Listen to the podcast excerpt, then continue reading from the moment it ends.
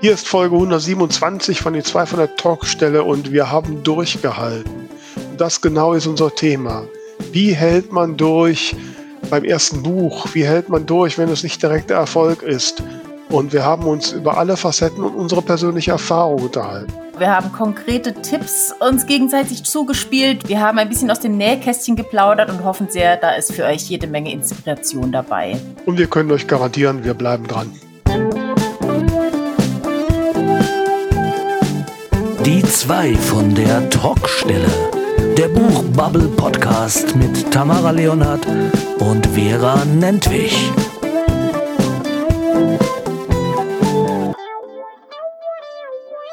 Ihr Lieben, hier ist Folge 127. Hier bei uns ist es jetzt gerade Dienstagnachmittag, sehr, sehr warm und ich blicke in das Gesicht von Vera, das auch ein wenig erschöpft aussieht, aber trotzdem sehr freundlich mir entgegenblickt. Ja, doch. Sobald ich dich sehe, geht das Lächeln an.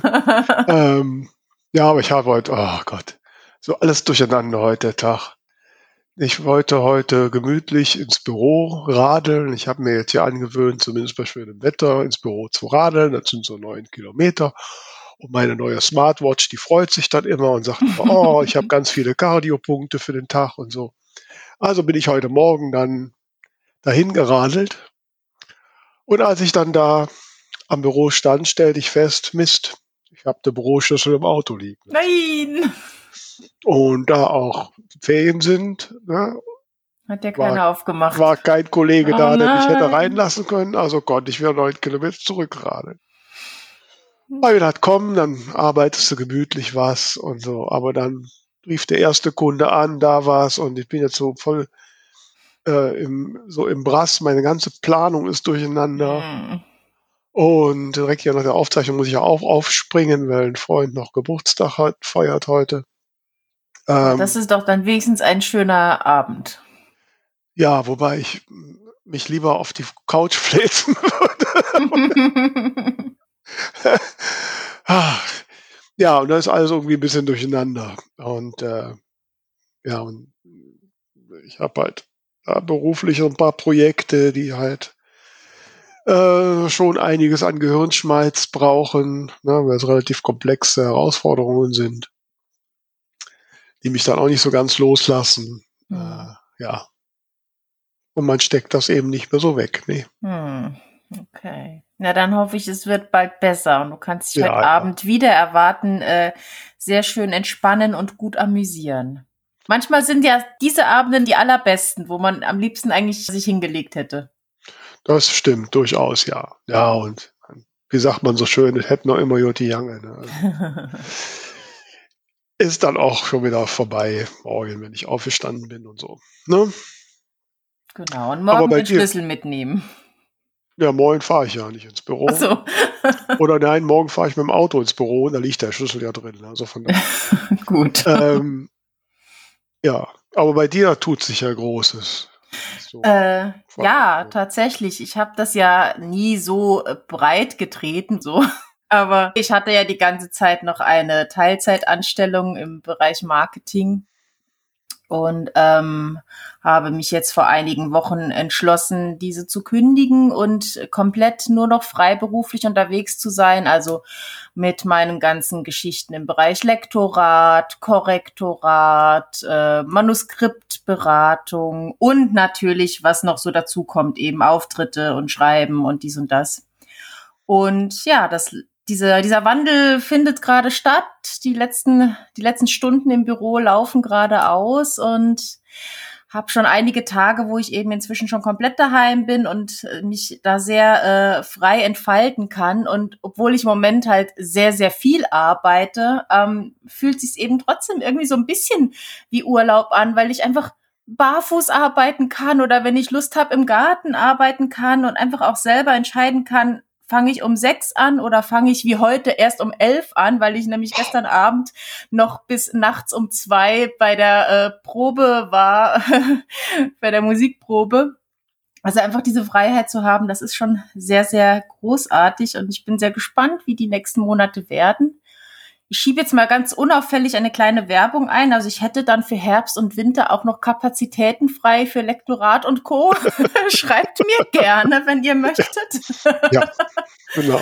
ähm, ja, also es ist gerade sehr, sehr spannend, aber es fühlt sich sehr gut an. Es ist auch total spannend, ähm, Reaktionen von den Leuten so mitzubekommen. Also alle in meinem Bekanntenkreis, die eben angestellt sind und das schon immer waren, die, reagieren dann relativ geschockt. Wie, du hast gekündigt? Was? Warum? Was ist passiert?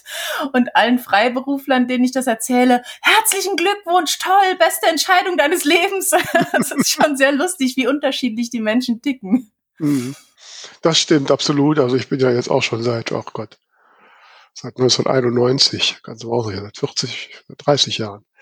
Seit 30 Jahren selbstständig und ähm, ja, ich könnte mir das gar nicht mehr vorstellen, so von, ich sage ja immer so abhängig beschäftigt mhm. zu sein. Mhm. Ne? Also, und das ist auch manchmal so, wenn so Frusttage sind, das, was, was mich wieder aufrechterhält, dass ich sage, ich habe meine Freiheiten, ich kann mehr oder weniger tun und lassen, was ich will. Ich habe jetzt das große Glück, dass ich auch von meiner Arbeit jetzt keine großen, also keine extremen Terminbindungen habe, sondern mhm. das alles äh, äh, in einem gewissen Rahmen beeinflussen kann. Und ähm, ja, und ich meine, barfuß zu Hause oder jetzt auf dem Balkon. Ich habe ja meine neue Markise und seit mhm. letzte Woche habe habe ich da auch ein Volant dran, weil die Markise hat noch nicht ausgereicht. Da kam dann abends die Sonne immer noch drunter. Ja, ja. ich noch so ein Volant mir dran machen lassen. Und jetzt habe ich wirklich Schatten auf meinem Balkon. Und jetzt kann Sehr ich den schön. ganzen Tag auf meinem Balkon sitzen und da arbeiten. Ähm, also du hast nicht wie ich hier so einen ollen Schal über die Balkontür gehängt, damit du nicht geblendet wirst. Nein, ich habe eine, eine elektrisch ausfahrbare ah. Markise mit Fernsteuerung. Das ist der Unterschied cool. zwischen den Profis und den Anfängern. ja. Ja, äh, ja. nein, das ist toll. Also spannende Zeit und ich äh, wünsche dir da wirklich alles Gute bei und aber wird schon werden. Dankeschön. Da bin ich guter Dinge. Ich kenne ja deine, deine Arbeitsmoral und was du da alles wegschaffst. Da gibt es keine Hindernisse. Zumindest keine, die du nicht überwinden könntest. Ja, aber. Ja, und ansonsten habe ich ja noch zwei Termine anstehen, die ich gerne ah, bekannt ja. geben mag. Der eine, wegen dem ich eben bis gestern Nacht spät in einem alten Keller äh, mich befunden habe. Ähm, am 23. Juli, also jetzt schon in knapp drei Wochen tatsächlich. Ähm, das ist hier im Saarland und die genauen Details bekomme ich auch noch, aber auf jeden Fall am, am Samstagnachmittag, 23. Juli im Saarland, äh, werde ich einen Auftritt auf einer größeren Veranstaltung haben, zusammen mit einer Band, die mich eingeladen hat. Oh, cool. Also wer hier in der Gegend ist, äh, gerne schon mal den Termin freihalten. Soweit ich weiß, ist es Open Air, aber ich, ich, mir fehlen noch so ein paar Infos, die kommen dann noch. Und am 5. und 6. August findet ja die Wonnegauer Spätlese statt, organisiert von der Autorin Sissi Steuerwald. Das ist so ein äh, zwei, über zwei Abende laufendes äh, Leseevent auch Outdoor, so richtig schön in den Abend hinein und so weiter mit ganz vielen Autoren und Autorinnen. Und da wird eben gelesen und es gibt auch Stände, also so eine Mischung aus Lesefest und kleiner Messe, hätte ich fast gesagt. Und äh, meine Lesung wird am Samstag sein, am 6. August, aber ich werde mich bemühen, an beiden Tagen auch mit dem Stand da zu sein. Und ähm, da könnt ihr gerne mal schauen auf wonnegau.de slash Wonnegauer Spätlese. Die haben das so schön da formuliert. Ich muss mal kurz reinlesen. Ich, also ich bekomme schon Lust, als, als Zuschauerin hinzugehen, wenn ich diese Texte höre. Ein Sommernachtsmärchen, wie es nur im Wonnegau möglich ist, erwartet alle Freunde moderner Romane bei zauberhaftem Ambiente im Bechtheimer Park an der Basilika.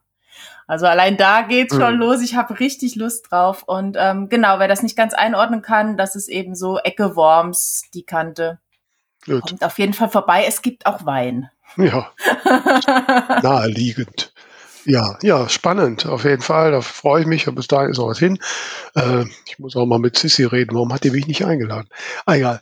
Ähm. ich bin tatsächlich, muss ich gestehen, nachgerutscht. Das Ganze war schon länger in oh, der Planung und da wurde ein Platz frei und den äh, konnte ich dann kurzfristig besetzen. Ja, das war auch scherzhaft gemeint. Ich habe ja dann am Wochenende ähm, habe ich so kurz so überlegt. Ich bin ja seit einem Jahr, seit einem guten Jahr die Regio Schwester West der mörderischen Schwestern und habe so festgestellt, dass ich äh, relativ wenige der Schwestern hier so persönlich kenne und äh, und äh, das jetzt auch durch Corona und so natürlich so die Aktivitäten, die Treffen alle irgendwie ein bisschen eingeschlafen sind und und da habe ich gedacht, komm, jetzt ist doch so Sommerzeit, meine regelmäßigen Termine sind gerade nicht, so Chorprobe und Französischunterricht und so.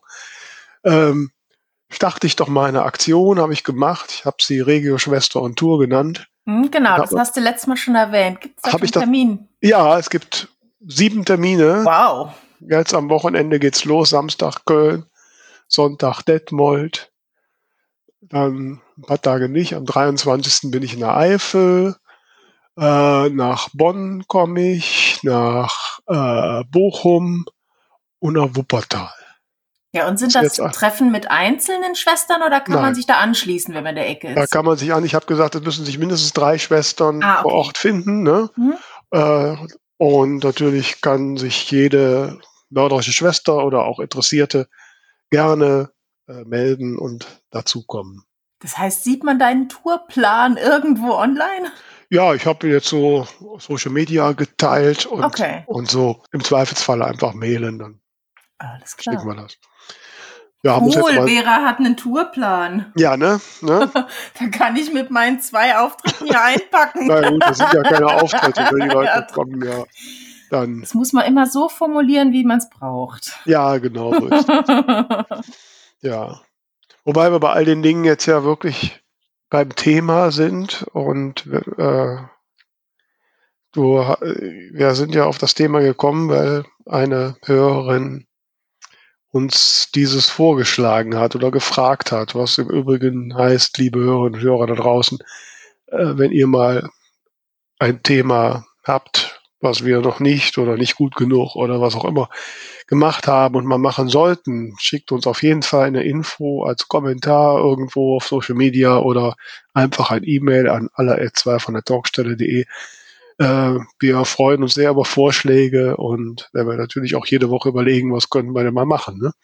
Genau, manchmal ja. dauert es ein bisschen länger. Also dieser Vorschlag hat uns tatsächlich auch schon vor längerem erreicht, aber dann dauert es manchmal ein bisschen, bis es passt. Und jetzt hatten wir den Eindruck, es passt auf jeden Fall.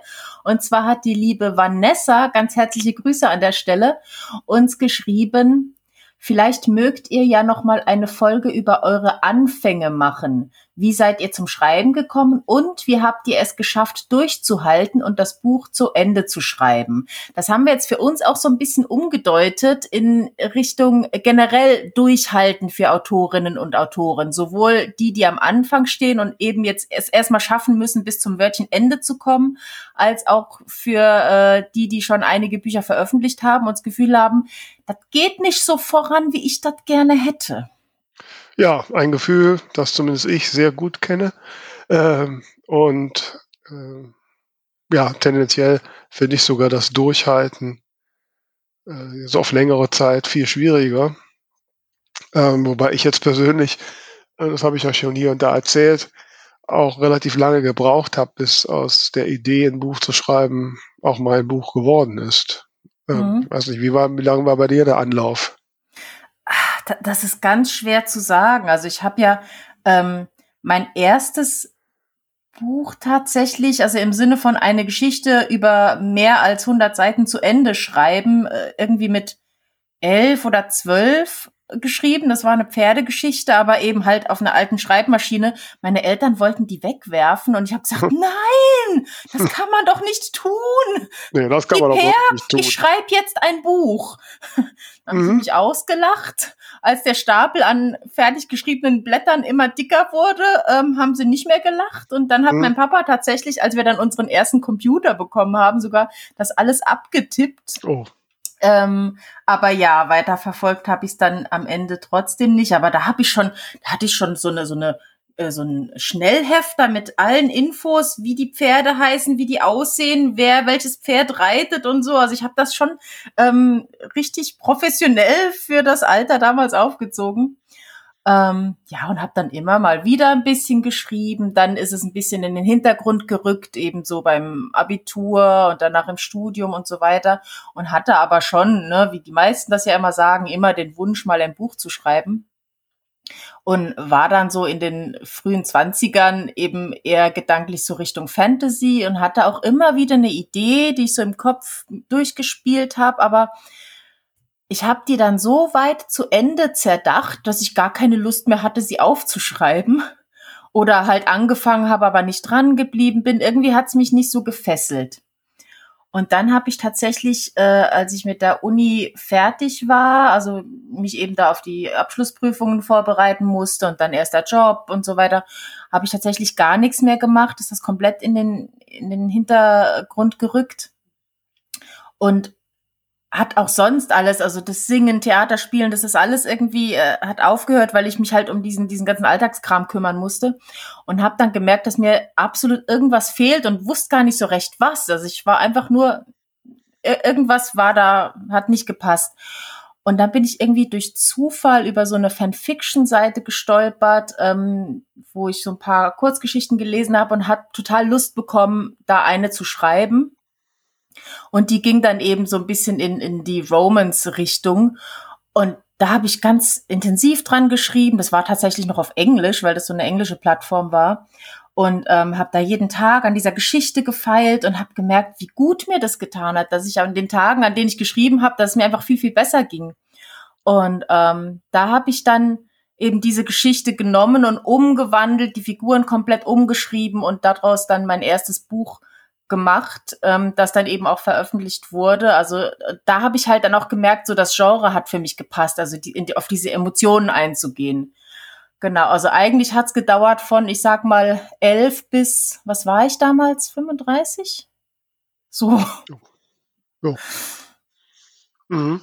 Genau. Aber das Dranbleiben an diesem Buch war, glaube ich, wirklich eine Mischung aus ähm, das richtige Genre für mich gefunden und ähm, eben einfach selber gemerkt, wie mir das Schreiben gut tut. Ähm, ein Tipp, den ich irgendwo gelesen und ernst genommen hatte, jeden Tag feste Schreibzeiten haben. Das hieß damals schon, äh, das muss nicht viel sein. Ich habe mir tatsächlich jeden Tag nur morgens, bevor ich zur Arbeit musste, 20 Minuten vorgenommen. Mehr geworden ist das von selber, aber dadurch, dass ich wusste, diese 20 Minuten stehe ich jetzt halt einfach früher auf und schreibe, dann ist das nicht immer hinten runtergefallen. Und tatsächlich der vierte Punkt war, ich habe halt früher immer gehört, naja, man findet doch eh keinen Verlag, man kann sich die ganze Mühe eigentlich sparen. Und als ich dann, also ich habe dann eben mit diesem Schreiben angefangen und angefangen, parallel mich schlau zu machen, wie geht das denn mit Veröffentlichen und so und habe da gelernt, ah, man kann das im Zweifel auch alleine. Und dann war für mich so dieser, dieser eine Punkt eben gebrochen, dass ich gedacht habe, es, es führt ja zu nichts. Also ich habe gedacht, ich habe gewusst, okay, ich kann es auf jeden Fall veröffentlichen, egal wie. Und das hat mich natürlich auch noch mit motiviert. Ja, da haben wir so vollkommen unterschiedliche äh, Herangehensweisen oder wie wir da hingekommen sind. Also ich habe früher nie, also ich habe, ich kann mich erinnern, ähm, wie alt war ich denn da? 20, 23 sowas. Ähm, da habe ich dann schon mal so in, in, in, ich war ja damals so in einem, so einem amerikanischen Direktvertriebssystem. Ähm, da gab es dann immer so Kundenzeitschriften, da habe ich so Kolumnen geschrieben. Und später, ähm, ich war ja beim, beim Eishockey in Grefrath aktiv ähm, und habe dann immer in der Stadionzeitschrift eine Kolumne geschrieben, der mit dem Titel Der Fan hinter mir. Mhm. Und äh, ja, das wurde dann in der Fanszene auch immer mal kontrovers diskutiert, was ich dann so geschrieben hatte. ähm, also das hat mir schon Spaß gemacht, also dieses Schreiben und aber wichtig war, ich kriegte halt relativ schnell eine Reaktion. Mhm. Ne? So. Ähm, ich habe nie, ähm, also damals nie den Ansatz gehabt, ich würde ein Buch schreiben.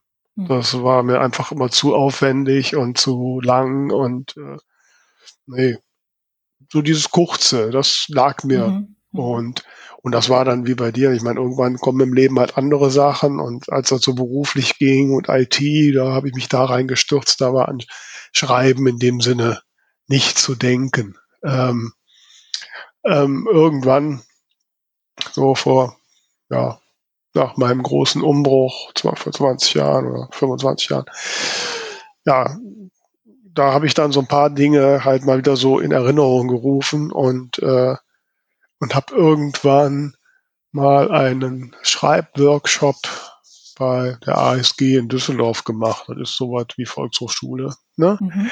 Ähm, bei einem Schriftsteller, ich weiß den Namen nicht mehr. Ähm, und da musste man halt so Schreibübungen machen, aus, aus irgendwelchen Stichworten Geschichten entwickeln und solche Dinge machen halt. Und, ähm, und das geling, gelang mir sehr gut und ich wurde sehr gelobt von dem. Er hat mich immer als Screen bezeichnet. Da, äh, da ja, schon schwer gebauchpinselt. Ne? Da merkte ich schon, oh, das kannst du eigentlich ganz gut. Ne? So. Ähm, und er hat mir damals unbedingt auch den Tipp gegeben, mir doch mal das Buch von James Fry zu lesen, wie man einen verdammt guten Roman schreibt. Mhm. Und dann habe ich mir das geholt und gelesen. Und ja, und parallel haben halt viele Menschen so in meinem Umfeld gesagt, so, das war halt eine sehr aufregende Zeit damals. Und ich habe halt den Leuten dann auch relativ farbig und lebendig davon erzählt ähm, ah, Vera, du musst da um, du erzählst das so toll, du musst da mal ein Buch drüber schreiben. Und, äh, und das war halt, ja, eigentlich war immer der Gedanke, also der, der treibende Kraft war jetzt nicht, ich muss ein Buch schreiben, sondern ich will meine Geschichte erzählen. Mhm. So. Ähm, und dann habe ich dann immer mal so Anfänger gemacht, ähm, aber die sind nie länger als 20, 30 Seiten geworden mhm. äh, weil es auch am Anfang überhaupt nicht passte, weil ich dann irgendwann nach diversen Versuchen feststellte, nein, ich will gar nicht meine Geschichte erzählen. Ne? Mhm. Abgesehen davon, mich interessiert schon meine Geschichte. Sondern wenn, dann will ich vielleicht was, ja, will ich da vielleicht ein paar Hintergründe rüberbringen und wenn, dann müsste das eher so in Romanform sein und mhm. äh, nicht jetzt wirklich autobiografisch. Ja. So, und da habe ich auch viele Versuche gehabt und ich sage das ja immer schon und das ist auch so wirklich, also Ausdauer und die Vorstellung, etwas anzufangen, wo ich das Ende nicht absehen kann. Ähm, und ich hatte ja noch nie ein Buch geschrieben äh, und dachte mir, das dauert jetzt ein Jahr oder so. Ne? Ähm, das war für mich immer etwas, was mich dann hat wieder aufgeben lassen, diese Vorstellung. Mhm. Und ähm, Jetzt habe ich ja damals so in den 80ern sehr viel auch mich mit Motivationstechniken und sonst was beschäftigt und habe mich halt so ein bisschen erinnert, ähm, was wir damals den Leuten immer gesagt haben, ne? wenn sie sagen, no, passiert nichts und so. Ähm, dass man halt, wenn man sich ein Ziel setzt, ähm, das sich so in, äh, in Stufen aufteilt, ja, in, in erreichbaren Stufen. Also nicht dieses große, das ist ja jetzt beim Abnehmen genau dasselbe. Ne? Wenn du sagst, mhm. ich will 15 Kilo abnehmen, dann ist das eine Riesenmenge und die erlernt dich. Wenn du sagst, ich will aber in zwei Wochen vielleicht 500 Gramm abnehmen, dann ist das mhm. schon viel eher naheliegend. Ne? Ja. Und, und ich benutze ja mal das Beispiel, was man damals bei den Motivationssachen auch mal gelernt hat. Äh, wie verspeist man einen Elefanten? In kleinen Bissen. Ne? Keiner macht einmal Haps und hat den Elefanten weg, sondern er fängt halt vorne mal an zu beißen. Ne? Mhm. Ähm, und so. Und ich stelle es mir gerade bildlich vor, ich überlege gerade, wo ich als erstes reinbeißen sollte. Ja, so Elefant auf dem Grill. Aber ähm, großartig. Und, und das war wirklich so, dass ich mir das bewusst gemacht habe, so irgendwann. Und halt auch und über die Zeit, dann habe ich mich ja auch mal wieder mal informiert, wie das so geht. Und dann habe ich so meine Bücher aus dem Regal genommen und mal so geguckt, wie viele Kapitel haben die und wie lang sind die Kapitel. Und dann habe ich mir dazu ausgerechnet. Habe mir damals gesagt, so ein Kapitel hat zehn Normseiten, ich will 25 Kapitel haben, ne? so, damit auch nicht zu groß wird.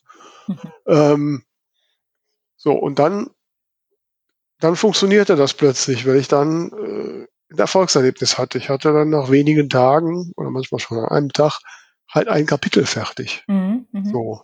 Natürlich habe ich damals, ich habe auch nicht groß geplottet oder sowas, ne, sondern es war ja letztlich schon immer meine eigene Geschichte im Hintergrund, auch wenn es eine fiktive Figur war.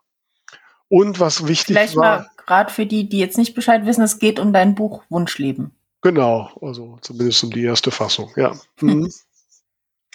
Und ähm, es war ja schon immer so die, die eigene Geschichte da drin, was dann manchmal auch ein Hindernis war, weil äh, das geht mir heute noch so, wenn ich mir bei einem Thema irgendwie eine reale Person vorstelle, dann bin ich irgendwie immer gefangen in dem, was diese reale Person machen würde, ne, statt meiner Fantasie freien Lauf lassen Aha, zu können. Okay.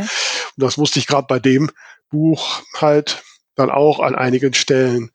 Äh, da musste ich mich ja zwingen, einfach diesem Realen zu entfliehen. Mhm. Ähm, aber wie gesagt, genau darauf wollte ich eigentlich hinaus. Für mich der, der eigentliche Antrieb war nicht ein Buch geschrieben zu haben, sondern damit ein Medium zu haben, mit dem ich sichtbarer werde und mit dem ich mit meiner Geschichte rausgehen kann. Mhm. So, das war eigentlich der Punkt. Ähm, und dadurch, dass ich damals, ne, da habe ich ja viel erzählt und war ja noch ein bisschen auffälliger, habe ich halt so gedacht, ne, so gehst du raus in die Geschichte und die Welt reißt sich drum.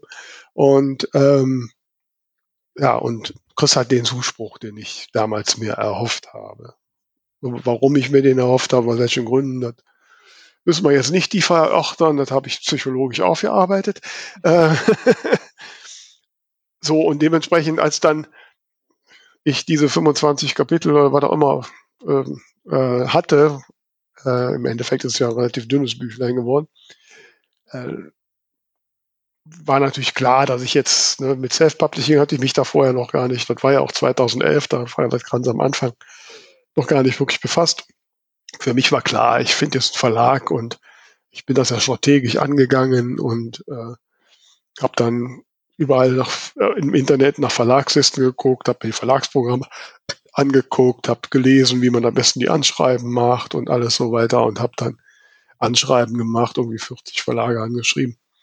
Ähm, und äh, bis auf eine Eingangsbenachrichtigung habe ich nie irgendwas gehört.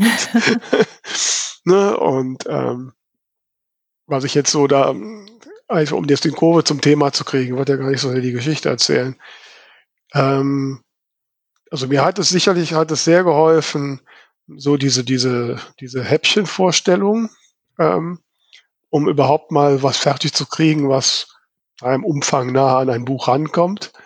Ähm, aber was dann noch hilfreicher war, war die Erfahrung, dass ich es halt geschafft habe. Mhm.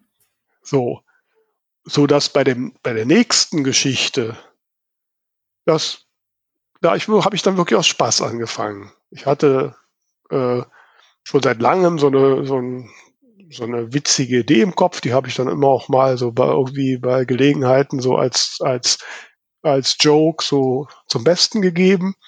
Ne, immer so die Diskussion, wenn ich mit dem Auto zu einem Termin fahre und ich bin jetzt mal außer der Reihe spät dran, immer dann biegt vor mir ein Trecker ein, yep. den ich nicht überholen kann. so, und, äh, und da habe ich darüber nachgedacht, so als ich mal wieder hinter diesem Trecker hertuckelte, verdammt nochmal, vielleicht ist das ja wirklich ein Wink des Schicksals. Vielleicht sagt ja das Schicksal Vera, fahr nicht so schnell, machst einen Unfall, ne? Brauchst du gar nicht. Atme mal durch. So, und den Gedanken habe ich dann so weitergesponnen, so im Kopf, also habe ich noch nicht an Buch gedacht und habe gedacht, ja, wenn das so ist, dann hat vielleicht der Mensch, der da vorne auf dem Trecker sitzt, der hat genau diesen Job. Ne? Der muss immer mit seinem Trecker kurz vor den Leuten einbiegen, die so hetzen, um die zur Ruhe zu bringen. So, aber nicht alle reagieren so wie ich und äh, bleiben einfach ruhig hinter dem, sondern überholen den in waagehaltigen Manövern, Hupen, Schimpfen oder was auch immer. Ne? Und dass der doch da vorne auf dem Trecker mit der Zeit, wenn er das immer macht, ziemlich einen Frust haben müsste. Mm, ja. Ne? Und sagen, mein Gott, diese Menschlein verstehen meinen Wink nicht und die können mich mal, am liebsten würde ich denen mal so richtig einen in den Hintern treten. Ja, diese Geschichte habe ich dann einfach so aus Spaß, wie gesagt, ich hatte das eine Buch fertig, habe gesagt, jetzt nehme ich die Geschichte und die habe ich dann wirklich aus Spaß geschrieben. Mhm. Ne? Und das war Ende 2012, ja. Und während ich das so schrieb und ich hatte mich ja schon an Verlage und habe dann immer gegoogelt, was ich noch tun könnte, um an Verlag zu kommen, bin dann halt auf das neue Thema Self-Publishing gekommen und ähm, ja, und damals gab es halt ganz neu Plattform Neobooks von Drömer mhm. Knauer damals noch, die auch damit warben, dass man über diese Plattform auch einen Verlagsvertrag bekriegen kann. Ne?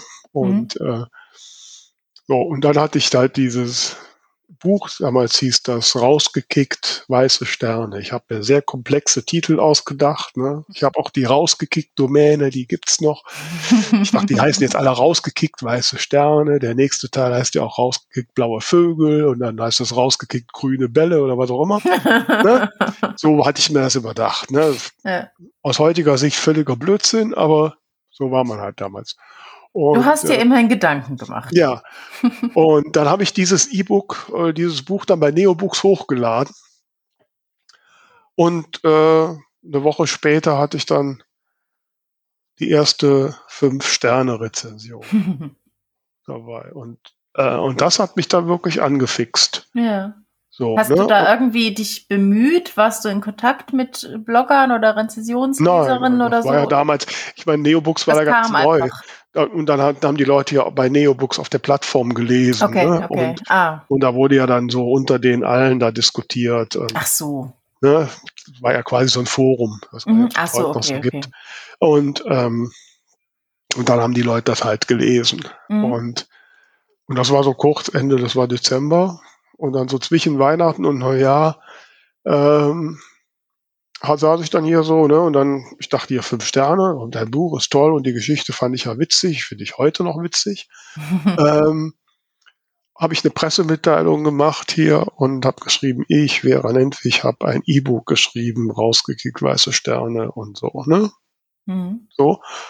Und ja, und dann kriegte ich dann irgendwie 2. Januar oder sowas einen Anruf hier vom Williger Stadtmagazin ja, also E-Book, das wäre ja, dieser ganze neumodige Kram, das wäre ja spannend, ne? Da wird er ja drüber schreiben und dann, ja, Tag später war der Reporter bei mir da im Büro. Ich hatte damals noch keinen E-Book-Reader, ich hatte noch nicht mal ein Tablet. habe ich mir noch das iPad von meinem Bruder geliehen und äh, dann mein E-Book-Cover da drauf getan, was meine Schwägerin, das Cover hatte meine Schwägerin handgemalt. Also ich habe so alles falsch gemacht, was man falsch machen kann. Äh, und Lektorat gab es natürlich auch nicht. Ne? Also, und da stand ich, saß ich dann da, ne, Presseartikel ne, mit meinem iPad und einem Cover und auf der Titelseite vom Stadtmagazin hier, ne? Und mhm. äh, ja, und dann haben mich dann auch Leute angesprochen, ah, sie haben ein Buch geschrieben. Ja, aber ich lese ja keine E-Books, ne? Und so, 2012, ne? Und äh, mhm. äh, oder 13 war es dann schon. Und ja, aber da, das war so der Einstieg, dass ich da mich so rein mhm. äh, gearbeitet habe und mit dem Self-Publishing und dann hat ja auch mit IT-Plattformen zu tun. Ja, da habe ja, ich ja, eh eine gewisse Affinität. Und dann war ich so angefixt. Das heißt, es ähm, waren so die kleinen Erfolge, die dich quasi weitergetrieben haben. Ja, ja, wenn man das als Erfolge bezeichnen will. Ähm, ja, hm. letztlich ist es das. Ähm, und ähm, und ähm, was wollte ich jetzt sagen? Ja, also ich habe da gerade, als wir im, als du das Thema vorschlugst, habe ich gerade so gedacht, ja, das ist eigentlich aktuell genau mein Thema. Ich bin jetzt fast drei, zehn Jahre später dran, ne? Mhm. Und äh, und habe ja manchmal das Gefühl, ich habe so ziemlich alles getan, was man tun kann. Und äh, habe ja wirklich auch sehr viel da investiert. Ähm, und na, ich, ich sage das ja schon mal flapsig, reich und berühmt bin ich bis heute nicht. Hm. So. Ich hätte vielleicht kurz, bevor wir jetzt auf diesen, ich sag mal, zweiten Teil Durchhalten für erfahrene Schreibende ähm, kommen, noch zwei Gedanken zum Thema äh, Durchhalten für Debütautoren und Autorinnen, hm. der mir, die mir jetzt gerade eingefallen sind, weil ich dir zugehört habe. Ähm, das eine, da muss ich mal kurz einen Exkurs machen. Ähm, eins meiner wenigen Hobbys tatsächlich, die nichts mit irgendwelchen Buchstaben zu tun haben, ist ja Reiten. Und ich hatte als, äh, eigentlich genau wie mit dem Schreiben, als Kind war ich reiten, hatte so ein Pflegepony, dann hat das alles aufgehört, als wir nach Deutschland gezogen sind und so habe ich jahrelang nichts mehr gemacht. Und mit Mitte 20 habe ich irgendwann gedacht, oh, ich würde gern wieder reiten gehen. Das glaub, ich glaube, das war auch irgendwie, da, da war ja dieser Pferdeflüsterer im Kino und so. Dann habe ich gedacht, na gut, jetzt brauche ich ja eigentlich meine Eltern nicht mehr fragen. Ich kann das ja jetzt einfach so entscheiden. Wie toll ist das denn? Und habe mich in so einem örtlichen Reitverein angemeldet. Und das war aber dann schon anders. Als Kind bist du halt einfach mutiger. Ne? Da ist dir auch egal, wenn du kopfüber in den Brennnesseln landest, was mir tatsächlich passiert ist. Ähm, und in diesem Stall waren die Pferde halt hyper nervös. Also wenn da nur irgendwie was gefallen ist, sind die schon ausgeflippt und so. Und das hat dann irgendwie gar nicht mehr so viel Spaß gemacht, wie ich das in Erinnerung hatte. Und da hatte ich mir noch ein Pflegepferd gesucht und das war genauso. Das ist dauernd durchgedreht, ist äh, buckelnd mit mir durch die Gegend, hat mich abgeworfen und so. Und eigentlich war ich so kurz davor, das wieder hinzuschmeißen. Der Grund, warum ich gedacht habe, nee, ich versuche es jetzt noch über diese andere Anzeige, ähm, wo auch eine Reitbeteiligung gesucht wurde. Das ist jetzt irgendwie weiß nicht, 15 Jahre her und ich bin dort immer noch, äh, Spoiler. Ähm, aber der Grund, warum ich auf diese Anzeige noch reagiert habe, anstatt zu sagen, ich lasse den Quatsch, das ist mir zu gefährlich, ich habe Angst, war tatsächlich einfach die Tatsache, dass ich gedacht habe, jetzt hast du dir gerade für teures Geld neue Reitschuhe, einen neuen Reithelm, äh, einen Rückenschutzpanzer und den ganzen Kram für dreistellige Summen ausgegeben. Du kannst das jetzt nicht hinschmeißen. Und das war tatsächlich beim Schreiben dann auch so ein bisschen ähnlich ich hatte zu der Zeit, als ich ähm, auf dieser Fanfiction-Plattform unterwegs war, hatte ich eine ganz, ganz alte Krücke an Laptop. Also der hat allein mindestens nicht übertrieben 20 Minuten gebraucht zum Hochfahren. Und da habe ich natürlich gedacht, okay, das ist A, sehr unpraktisch, wenn ich morgens nur 20 Minuten schreiben will. Und B, hatte ich natürlich auch diesen Traum der Autorin, die in einem Café sitzt und an ihrem Roman schreibt. Also habe ich mir so ein kleines Netbook gekauft, was halt äh, total handlich ist, in jede Handtasche passt und so weiter. Das habe ich tatsächlich jetzt kürzlich wieder rausgekramt, um eben im Garten auch zu arbeiten. Und das war dann auch mit so ein Ding, ne? Jetzt hast du dir halt extra, um dieses Buch zu schreiben, dieses Ding gekauft, ne? Dann schreibt das Buch auch. Und der zweite Punkt war, dass ich, äh, ich hatte da zwei, drei Jahre vorher angefangen mit Instagram, äh, halt mehr so privat, so mal mein Essen gepostet und so, ne? Und habe dann da auch immer wieder mehr so Bilder eben gepostet, wie ich dann mit meinem Netbook im Garten saß und geschrieben habe oder so. Und, und das hat sich immer mehr so ein bisschen dieses Schreibthema reingewandelt, äh, bis ich mir dann auch überlegt habe, okay, brauchst ein Pseudonym und so. Und habe da halt mein Instagram aufgebaut und dann später auch mein, mein äh, Facebook und habe mich da eben schon als Autorin positioniert, obwohl ja noch unveröffentlicht, aber ich habe das für mich so gesehen, ich schreibe, also bin ich Autorin.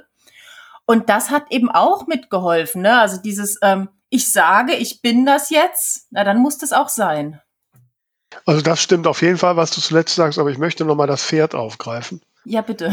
ähm, weil, weil ich mich recht erinnere, dann hat doch unser heutiger Buchtipp, den wir erfreulicherweise haben, auch was mit Pferden zu tun. Ah, du bist so unfassbar gut.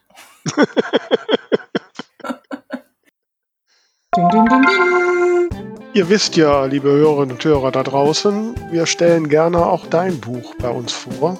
Schick uns einfach ein E-Mail an alle 2 von der Talkstelle.de. Wir schicken dir alle Infos und vielleicht ist schon in einer deiner nächsten Folgen dein Buch dabei.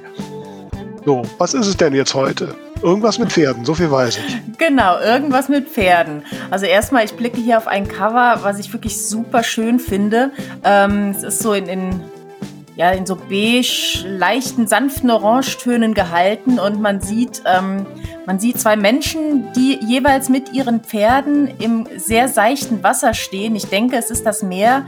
Ähm, also sie haben jeder ein Pferd dabei und ist ein Mann und eine Frau und sie küssen sich gerade. Sie sind aber so ähm, von hinten beleuchtet, also man sieht sie nur so ein bisschen als Silhouetten. Das sieht wirklich super schön aus. Und das war ja auch immer mein Traum eigentlich, mal am Strand entlang zu galoppieren. Das habe ich tatsächlich bisher noch nicht geschafft. Ähm, von daher spricht mich das Cover total an. Es sieht sehr, sehr romantisch aus. Und das Buch heißt Zwei Herzen im Galopp und ist von der Autorin Tabea Kiefer. Und ich werde dir mal den Klappentext vorlesen. Wobei, was ich kurz noch dazwischen sagen möchte, ich habe auch mal reingeblättert und ich finde es ist auch innen drin sehr, sehr schön gestaltet. Also da sind diese Silhouetten innen nochmal zu sehen und ja, mit sehr hübschen Herz- und Unendlichkeitszeichenförmigen Kapitelzierden. Also sehr, sehr hübsch gemacht. Und es geht um Folgendes. Wie weit gehst du, um deine Träume zu erfüllen? Tessa hat es endlich geschafft und sich aus ihrer unglücklichen Ehe mit Bernd befreit. Durch die gemeinsame Tochter Charlie bleibt sie allerdings mit ihrem Mann verbunden, der ihr weiterhin Steine in den Weg legt. Doch es gibt dieses Pferd namens Paddy, das etwas in ihr berührt, was sie vor langer Zeit aus den Augen verlor. Trotz Trennungsproblemen und dem Stress als alleinerziehende Mutter ist Tessa fest entschlossen, ihr Leben in die eigenen Hände zu nehmen. Die Zeiten, in denen sie ihre Träume hinten anstellte, sind vorbei. Doch Paddy macht es seiner neuen Besitzerin nicht leicht und das Abenteuer Pferd beginnt. Wird Tessa ihren Weg gehen und sich ihren Traum erfüllen? Und welche Rolle spielt der gut aussehende Tierarzt Matt dabei? Ein gefühlvoller Frauenroman für Pferdefans. Ja, das scheint doch genau das Richtige für dich zu sein, liebe Tamara. Auf jeden Fall. Also da sehe ich doch einige Parallelen, außer dass ich keinen bösen Bernd habe und keinen heißen Tierarzt kenne. Ja, was nicht ist, kann auch werden. Ne? Also, sag nochmal, Titel ist. Der wunderschöne Titel lautet Zwei Herzen im Galopp und das Buch stammt von Tabea Kiefer. Ding, ding, ding, ding. Ja, also äh, ich muss ja mal dazu sagen, meine äh, Pferdegeschichte ist relativ kurz. Ich wurde irgendwie als im Alter von sechs oder sieben im Urlaub in Kärnten auf ein Pferd gesetzt, was mich dann zwei Meter später wieder in den Zaun geschützt hat. Und das war's mit meinen Pferde. Die Geschichte hört man so oft und das ist so traurig. also ich weiß nicht, Pferden, nein, ich habe da nicht so wirklich den Draht zu, zu Pferden. Ja. ja. Ich kann mich gut erinnern, als ich damals wieder in den Stall kam und allein dieser Geruch. Also ich meine, letzten Endes ist, ist es ja eigentlich der Geruch von Äppeln, aber ich stand da und habe mir gedacht, es riecht so gut hier. Okay. Nein, nein, also äh, auch wenn ich im Land groß geworden bin und diverse Gerüche kenne, nein, also das kann ich so nicht nachvollziehen. Was ich aber nachvollziehen kann, ist das, was du da vorhin sagtest. Und äh, ich habe so im Vorfeld auch über das Thema nachgedacht und ich sagte ja gerade schon, dass ich gerade schon jetzt so auch durch die letzten zwei Jahre äh, hier mit dem blöden C ähm, schon auch viel hinterfragt habe, wo es nicht mhm. weiterging und ähm, und ich auch immer dachte, mein Gott, eigentlich meine Vorstellung damals vor zehn Jahren, also wenn du mich da gefragt hättest, was, wo siehst du dich in zehn Jahren, mhm. da habe ich gedacht, ja, da war ich definitiv schon mal in der, in der Talkshow und, ne, und irgendwie klappt das. So, klar, haben damals immer alle gesagt, man braucht Ausdauer und Geduld und so.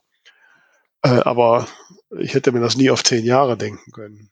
Und, mhm. ähm, und gerade heute Morgen war es dann so, ne, ich gehe halt mal und guck rein in die Mails, habe ich da, habe ich da wieder eine Bestellung von Libri. Mhm. Die acht meiner Bücher bestellen. Ja, kommen bei mir nicht so viele Bestellungen von Libri an. Aber gerade in letzter Zeit erfreulicherweise immer mal wieder eine.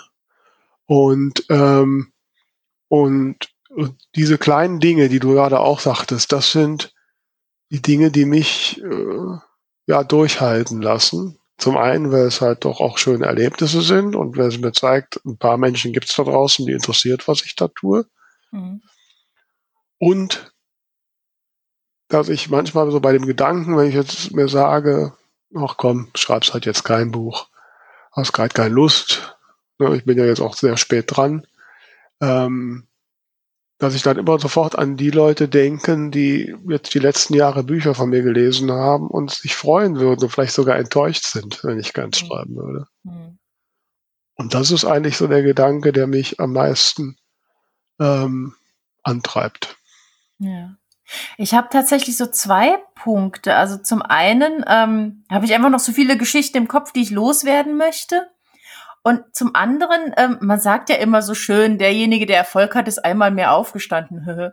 Aber äh, ist dann schon immer so geda der Gedanke so, was ist denn, wenn jetzt diese Geschichte, die dir nicht aus dem Kopf geht, wenn, wenn die diejenige wäre, die's die's wird, so, ne? Also irgendwie, das macht einen dann schon verrückt. Und ansonsten muss ich sagen, jetzt auch durch die vielen Gespräche, die wir äh, in, den, in der letzten Zeit hier geführt haben, ist mir schon durchaus bewusst, dass ich äh, an vielen an vielen äh, Stellrädchen äh, tatsächlich einfach, ich sag mal in Anführungszeichen, schuld dran bin, dass es nicht so läuft, wie es könnte.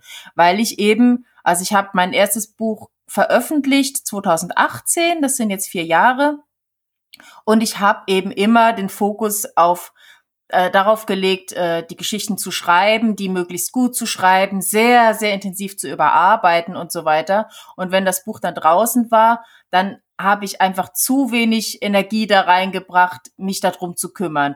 Ähm, ich weiß, wir hatten ja auch äh, unter vier Augen schon Gespräche dazu. Wir sind uns nicht in allen Punkten einig, aber ich glaube schon, ähm, wenn ich die Zeit mir nehme, um eben an diesen ganzen Metadaten zu drehen, um auch zukünftig über Titel anders nachzudenken ähm, und all diese Sachen, über die wir jetzt in den letzten Folgen auch immer wieder mit den erfolgreichen Leuten gesprochen haben, ähm, glaube ich schon, dass man da was beeinflussen kann. Und ich habe das, äh, diese ganzen Informationen jetzt sehr intensiv in mich aufgesaugt und habe schon vor, und ich setze mich wahrscheinlich jetzt total in die Nesseln, weil wir in einem Jahr hier sitzen und sich vielleicht nichts getan hat.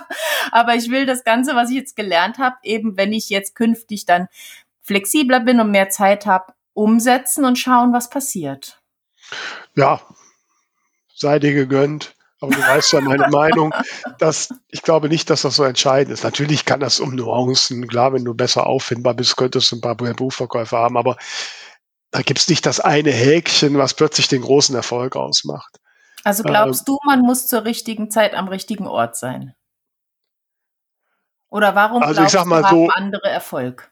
Ähm, na, weil sie konsequenter, auch wesentlich konsequenter als ich und sehr viel zielgruppengerechter gearbeitet haben. Aber wir hatten hier einige Autoren und Autorinnen, die maximal ein Buch im Jahr rausbringen und sehr viel erfolgreicher sind als wir. Ähm, das sind Verlagsautoren. Nee, zum Beispiel denke ich gerade an unseren lieben Danny Airwood. Der ist kein Verlagsautor.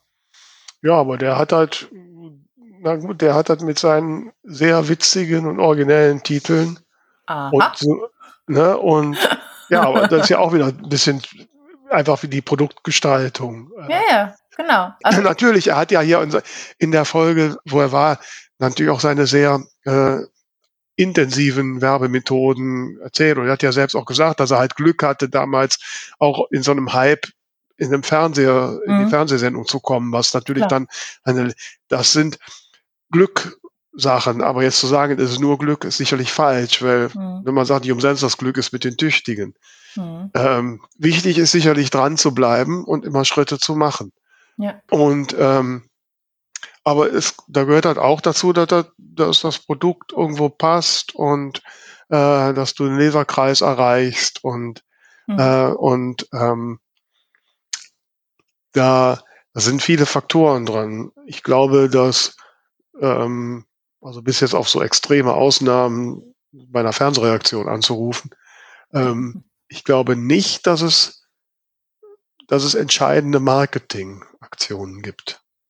Ich glaube, es ist eine Mischung aus allem. Es ist eine Mischung aus ähm, die richtigen Bücher in natürlich einer sinnvollen Frequenz schreiben und da habe ich eben auch ein paar Ideen, wie ich ein bisschen mehr Output haben kann. Ähm, aus die Bücher dann eben so gestalten von Cover, Titel, Metadaten, äh, Produktbeschreibung, dass sie eben funktionieren. Aus entsprechende Werbemaßnahmen machen, wie eben, es gibt ja diese ganzen Newsletter, die man schalten kann oder eben äh, Anzeigen und so weiter. Und natürlich dann auch äh, ausgefallene Ideen, klar. Also ich glaube, es ist eine Mischung aus allem und ich habe meines Erachtens an allen Rädchen zu wenig gedreht. Und das äh, werde ich jetzt auf jeden Fall, so fleißig ich kann, ändern. wie gesagt, tu, was du tun möchtest. Ich kann das. Ja, was ist die Alternative? Nicht mehr schreiben. Nein, nein, das, also das Schreiben ist ja das Essentielle. Deswegen sagt man ja auch immer, die beste Werbung ist das nächste Buch. Und das ist sicherlich bei mir der große Schwachpunkt, dass mein Durchsatz zu gering ist. Ähm, und ähm, was wir beide haben und was, was ich für mich als Vorteil sehe und was es bei dir auch ist, und das will ich dir nahebringen, ist, ich meine, wir reden jetzt hier in Folge 127 Podcast.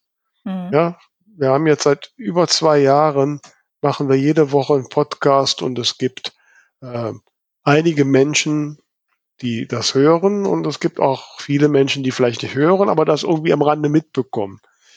Dazu gehört, dass du jetzt momentan ja auch in sehr exponierter Stellung im Self-Publisher-Verband bist. Auch etwas, was deinen Namen größer bekannt macht. Und das hat es bei mir ja auch. Ne, will ich ja gar nicht.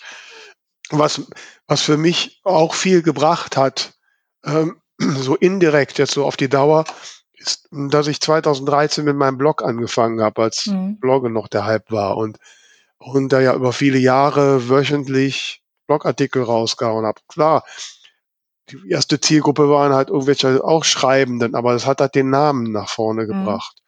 Und, ähm, und vieles ist ja einfach auch nur Image. Manche Leute, die halten uns ja schon für erfolgreich. Und vielleicht sind wir ja im Vergleich zu einigen anderen auch erfolgreich. Es fühlt sich halt nicht so an für uns. Ne? Mhm. Andersrum, viele der Dinge, die ich in den letzten Jahren erlebt habe, ja, die kann man schon als, als Erfolge bezeichnen. Ne? Das ist natürlich auch so ein Punkt, ab wo äh, nimmt man es selber überhaupt wahr? Ich habe auch vor ein paar Wochen so gedacht, oh, irgendwie geht halt nichts voran. Da habe ich gedacht, jetzt, jetzt warte mal. Das, das Jahr ist jetzt gerade zur Hälfte rum. Ich war dieses Jahr im Fernsehen, ich war im Radio, ich war in einer Wochenzeitschrift, ähm, habe Auftritte, wo Anfragen kamen. Es sind jetzt noch ein paar Interviews in der Pipeline. Natürlich auch viel in Verbindung mit dem Verband, klar. Aber äh, irgendwie nimmt man sich trotzdem selber nicht als jemand wahr, den andere kennen könnten, Hm. weil man eben zu Hause auf der Couch sitzt mit den dreckigen Socken und ne, sich halt von Leuten, die andere kennen, einfach was Strahlenderes vorstellt. Absolut, ja, ja, klar. Aber um, noch, um das mal so als Thema auch zum Thema Durchhalten zu machen, also was ich als, als sehr hilfreich empfinde, sind halt diese, diese parallelen Aktivitäten, auch wenn die natürlich, wenn das ein zweischneidiges Schwert ist, man kann sich auch sehr in, in diese Aktivitäten reinfallen lassen und dann gar nicht mehr schreiben. Ja. Aber ganz ehrlich, ich bin sicher, dass mir jetzt unsere wöchentlichen Podcast-Folgen gerade so in dieser, in dieser Lockdown-Zeit sehr geholfen hat. Sonst bestand die große Gefahr, dass ich das Thema völlig verloren hätte. Hm, hm. Ne? Ähm, und, und wie gesagt, für mich, es gibt ja Menschen, für die ist das Buch schreiben das, das Wichtige. Die müssen es gar nicht unbedingt veröffentlichen. Hm. Bei mir sind umgekehrt. Ähm, ich äh, ich finde das Buchschreiben auch extrem anstrengend. auch wenn mir die Geschichten letztlich Spaß machen, aber bin ja jetzt gerade so mitten in so einem Projekt. Ähm, das finde ich immer eine Arbeit. Und zu wissen, jetzt muss ich morgen wieder und dann muss ich ran, das ist richtig Arbeit. Und ähm, so, und ich würde am liebsten, ne, hat eine Freundin mal gesagt, ich will kein Buch schreiben, ich will ein Buch haben. Ne? Hm. So. Und ich will es veröffentlichen und Mhm. dann sichtbar werden. Ähm, aber äh, durch dieses in irgendeiner Form Parallelaktivität sein, holt man sich halt auch äh, Zuspruch, man holt sich auch Motivation, man holt sich Aufmerksamkeit. Das ist sicherlich ein bisschen Typsache. Ja. Aber bei mir ist das ganz, ganz wichtig, um dran zu bleiben, um mich letztlich auch zu motivieren. Ja, ich habe mich jetzt da als Autorin, wie du das ja vorhin auch sagst, hingestellt. Ich, da steht ja noch Kabarettistin und Autorin und ähm, bei mir. So, dann musst du jetzt bitte jetzt auch mal wieder ein Buch schreiben. Ne? Genau. Also wenn wir jetzt beide nichts mehr schreiben würden, dann haben wir eigentlich keinen Grund, einen Schreibpodcast zu führen. Ja, na ja, gut, wir können Insofern- Podcasterin sein. Ich meine, ja, der Dennis Schenk hat auch keine Bücher geschrieben Ja. auf der Fernsehsendung. aber ähm, das ginge schon, aber es wäre was anderes. Ne? ja, ja, So. absolut. Und das müsste man jetzt erstmal den Leuten, und die ein paar sind es ja mittlerweile, die uns kennen, auch erstmal klar machen. Mhm. In dem Zusammenhang übrigens eine Sache, die wollte ich auch noch gesagt haben. Wir haben übrigens seit Sonntag den 200. Follower bei Spotify. Hm, sehr schön. Und wenn man bedenkt, dass wir für die ersten 100 anderthalb Jahre gebraucht haben, für die zweiten 100 nur noch ein Jahr, also die Kurve geht exponentiell. Ne? Ja, wer auch immer du bist, herzlich willkommen. Ja. Schön, dass du da bist. Aber das, was du jetzt eben gesagt hast, da fällt mir so ein Begriff ein, den ich im letzten halb, dreiviertel Jahr gelernt habe. Ich weiß nicht, ob es dir was sagt. Ikigai. Ikigai, nee, sagt mir nichts. Nicht, nicht Guy, wie ich das ursprünglich verstanden hatte mit G-U-Y, also so Kerl, hm. sondern es ist, oh, jetzt setze ich mich in Nesseln. Ich glaube japanisch vielleicht. Ja, klingt so. Ähm, also I-K-I-G-A-I, glaube ich. Und ähm, das ist das, der Begriff für diese eine Sache, die dich dazu bringt, morgens aufzustehen. Ähm, und zwar nicht, weil der Wecker klingelt, weil du zu einem Job gehen musst, auf den du keinen Bock hast, sondern wegen der du morgens gerne aufstehst. Und das ist eben sehr, sehr unterschiedlich, ne? Wenn das für dich ist, ähm, dein, dein Ziel ist, wieder in der Zeitung zu stehen und vielleicht auf dem Weg äh, zum Bäcker angesprochen zu werden, ach, Sie sind ja die Autorin, dann ist das dein Ikigai. Und dann ist das eben der Punkt, an dem du vielleicht auch intensiv arbeiten musst, dass du das immer wieder für dich selbst in den Fokus setzt. Ähm, mir ging's mal so, ich glaube, das war tatsächlich auch noch beim ersten Buch, ähm, als ich wirklich noch den Vollzeitjob auch hatte und eben früh aufstehen musste, wenn ich schreiben wollte. Ähm, da habe ich einmal verschlafen und bin wach geworden und wusste, ich muss jetzt sofort in die Klamotten springen und zur Arbeit gehen. Und meine erste Reaktion war, nein, Jessica, ich will aber Zeit mit dir verbringen. Also meine Protagonistin. Mhm. Das, das hat mich so runtergezogen an dem Tag, dass mir diese Schreibzeit da gefehlt hat, weil das einfach für mich morgens die totale Motivation war. Wecker geht, hurra, schreiben. So, und so hat natürlich jeder so sein Ikigai, sage ich jetzt mal. Und, und muss, das muss man halt vielleicht mal sich hinsetzen und mal überlegen, ja, warum will ich denn dieses Buch schreiben? Geht es mir um die Veröffentlichung? Geht es mir um die Geschichte? Geht es mir vielleicht auch einfach teil, äh, drum, Teil dieser Buch Buchbranche zu sein. Das ist ja auch völlig in Ordnung. Ja, also ich muss mir dann, ich, ich stelle mir dann immer vor, also die Vorstellung, ich, äh, ich stehe jetzt auf, weil ich halt wahrgenommen oder ich sag's mal übertrieben berühmt sein will, die hat natürlich ein extrem großes äh, Frustpotenzial, mhm. an dem dass ich ja jetzt die letzten Jahre auch schon mal hier und da dran gekommen bin. Das, das trägt. Weil es auch nicht so direkt greifbar ist, wie ja, ich gehe jetzt sofort an den Computer das, und das schreibe. Das trägt nicht, aber der Grundgedanke, nein, was, was äh, äh, mich da eigentlich ähm, ähm, immer wieder motiviert und was ich mir bewusst mache, dass, dass ich mir wirklich Revue passieren lasse, Welt, wie viele, und das sind ja mittlerweile sehr, sehr viele, tolle Erlebnisse ich in den letzten zehn Jahren dadurch hatte. Mhm. Mein Leben da hat sich ja diese vollständig Rubrik umgedreht. Blog. Genau, ne, wo ich immer so, ich da jetzt auch die letzten Monate schon ein bisschen geschludert, muss man wieder ein paar schöne Momente nachtragen, aber ja, es gibt ja unzählige schöne Momente. Und für mich ist es toll, wenn ich in irgendeiner Zeitung stehe und so. Das mag für andere ein Problem sein oder so. Für mich ist das so. Mhm. Ne? Und ähm, und ja, und wie gesagt, gestern noch, wenn ich am Rewe an der Kasse bin und die Frau mich fragt, ah, oh, wann schreiben Sie, gibt's für einen neuen Krimi oder so, ne? Und, ja, und solche Sachen. Und ähm, so, sich das bewusst zu machen, also was hilft mir durchzuhalten und auch immer wieder Schwung zu haben und, und zu sagen, okay, jetzt mache ich und äh, ähm, ja, und wenn das Ikigai heißt, ja, dann ja. Und ja. was ich ja vielleicht auch noch als Erfahrung jetzt von so einem Podcast sagen kann, ne, also da ähm, so ein ähm, irgendein Projekt mit jemandem anderen zu haben, ne, wo der einen dann auch mal sagt, wo komm, jetzt müssen wir, ne? Mhm. Ist natürlich auch hilfreich, wobei ich mir das beim Schreiben nicht wirklich vorstellen könnte, aber bei so parallelen Sachen und meine, das haben wir ja schon oft thematisiert. Ich finde unsere wöchentlichen Gespräche und gerade heute ist es ja definitiv wieder ein Therapiegespräch, ähm, immer sehr, sehr befreiend, belebend, motivierend. Hm? Mhm. Also als ja. Tipp für euch da draußen, sucht doch vielleicht auch irgendein Projekt, wo ihr als Autorin da seid oder als Autor nicht und äh, sichtbar seid. Und äh, wenn man als Autor und Autorin sichtbar ist, dann muss man dann irgendwann ein Buch schreiben. Und ja.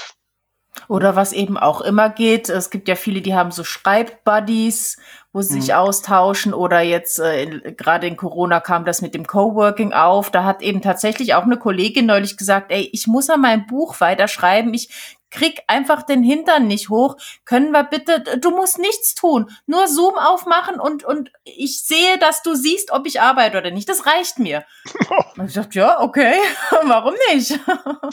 Da würde ich mich ja unter Druck gesetzt fühlen. Dann geht gar ähm, das ist die Rebellin in mir.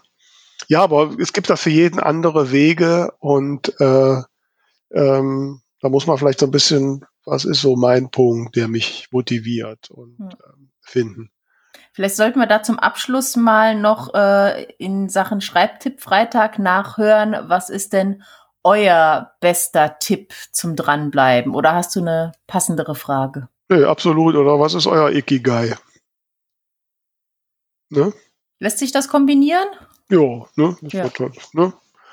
Wir kriegen das hin. Alles klar. Ähm, Bist du denn jetzt wieder einigermaßen motiviert oder brauchst du noch zusprechende, brauchst du noch Nein, Zu, ich bin- Zuspruch? ich, ich rappel mich wieder auf. Ich habe jetzt gerade vorhin noch vorher äh, ähm, hatte ich mich kurz umgezogen, da ist mir eine Idee gefunden. Ich, wie gesagt, bin ja gerade an einem Schreibprojekt dran, ne, an meiner Frau Appeldorn, hatte ich ja, glaube ich, schon mal erwähnt. Und ist ja, ich wollte ja eine zweite Reihe anfangen, aber eigentlich so im, im Spätsommer habe ich ja traditionell eigentlich immer schon den nächsten Biene Hagen-Krimi drauf, was ja jetzt wohl nichts mehr werden wird.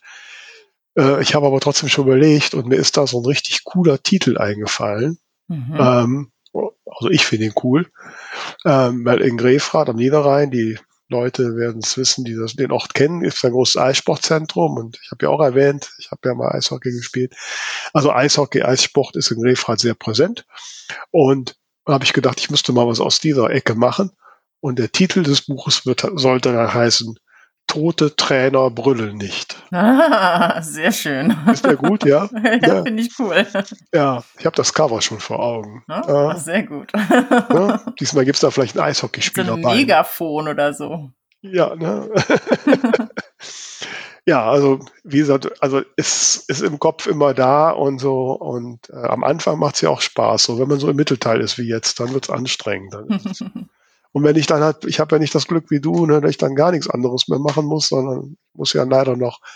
Ja, ich muss ja auch andere Oh, Dinge ja. tun. Ich, ich, ich Mhm. arbeite dann eben mit den Geschichten von anderen Leuten.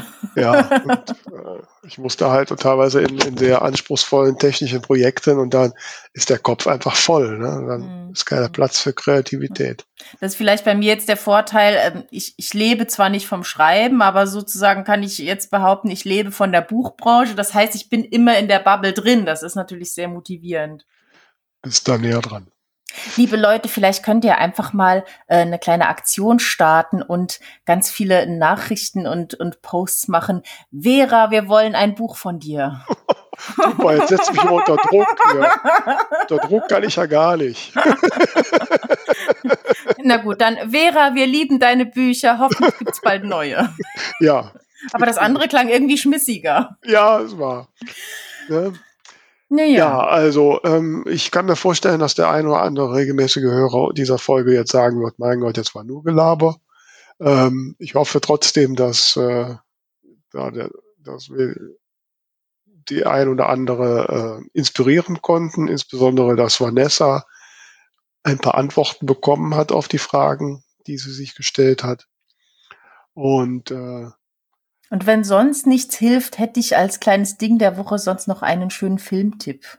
ja, mach mal. Das Ding der Woche. Ich habe ihn tatsächlich schon vor einigen Wochen äh, geschaut, aber ähm, wollte ihn trotzdem ganz gerne loswerden. Und zwar heißt er Man lernt nie aus und ist mit Robert De Niro. Ja, Ähm, ist schon vor 2015. Ich habe ihn auf Amazon mit, Prime mit entdeckt. Anne Hathaway und Robert De Niro. Genau, Ja, genau. ja. Ganz zauberhafter Film. Ähm, Mhm. Also Robert De, De Niro spielt eben einen Rentner. Er hat seine Frau verloren und ähm, ist aber immer so in seinem äh, Alltag drin geblieben. Also er steht zu einer festen Zeit auf, kauft sich eine Zeitung und einen, äh, trinkt einen Kaffee im örtlichen Café, damit er eben so das Gefühl hat, er ist noch im Geschäftsleben drin. Und dann sieht er einen Flyer, dass ein Unternehmen ähm, Rentnerpraktikanten sucht Hm. und geht dahin und ähm, ja, am Anfang, äh, sie ist halt eine total gestresste Geschäftsfrau und hat ihr Unternehmen da großgezogen und hat eigentlich keinen Nerv dafür, das machen die aus Imagegründen. Und da bahnt sich natürlich eine ganz tolle Freundschaft an, wo er sie sehr unterstützt. Und ähm, es ist einfach ein totaler Wohlfühlfilm. Also kann man sich einfach anschauen und, und, und sich zufrieden fühlen. Ja. Man lernt nie aus. Ja, sehr schöner Film. Und dann kann ich jetzt in dem Zusammenhang auch sagen, ich war am Samstag nach langer Zeit mal wieder im Kino und jetzt rate mal, welchen Film ich geguckt habe. Keine Ahnung. Die Minions. Ich liebe die Minions. Die sind so Ja, wie knuffig. gut, dass ich heute so in Gelb gekleidet Ja. bin. Da gibt's eine Beerdigungsszene und dann sind die Minions sind so ein Gospelchor und dann kommt ein Minion und macht das Solo. Das ist herrlich. Ich könnte mich wegschmeißen vor Lachen. Ich finde die Minions so knuffig. Sehr Also schön. wir waren, glaube die mit Abstand ältesten im Kino, aber es war egal. Ja, also in diesem Sinne, liebe Hörerinnen und Hörer da draußen, bleibt uns gewogen und äh, empfehlt uns weiter.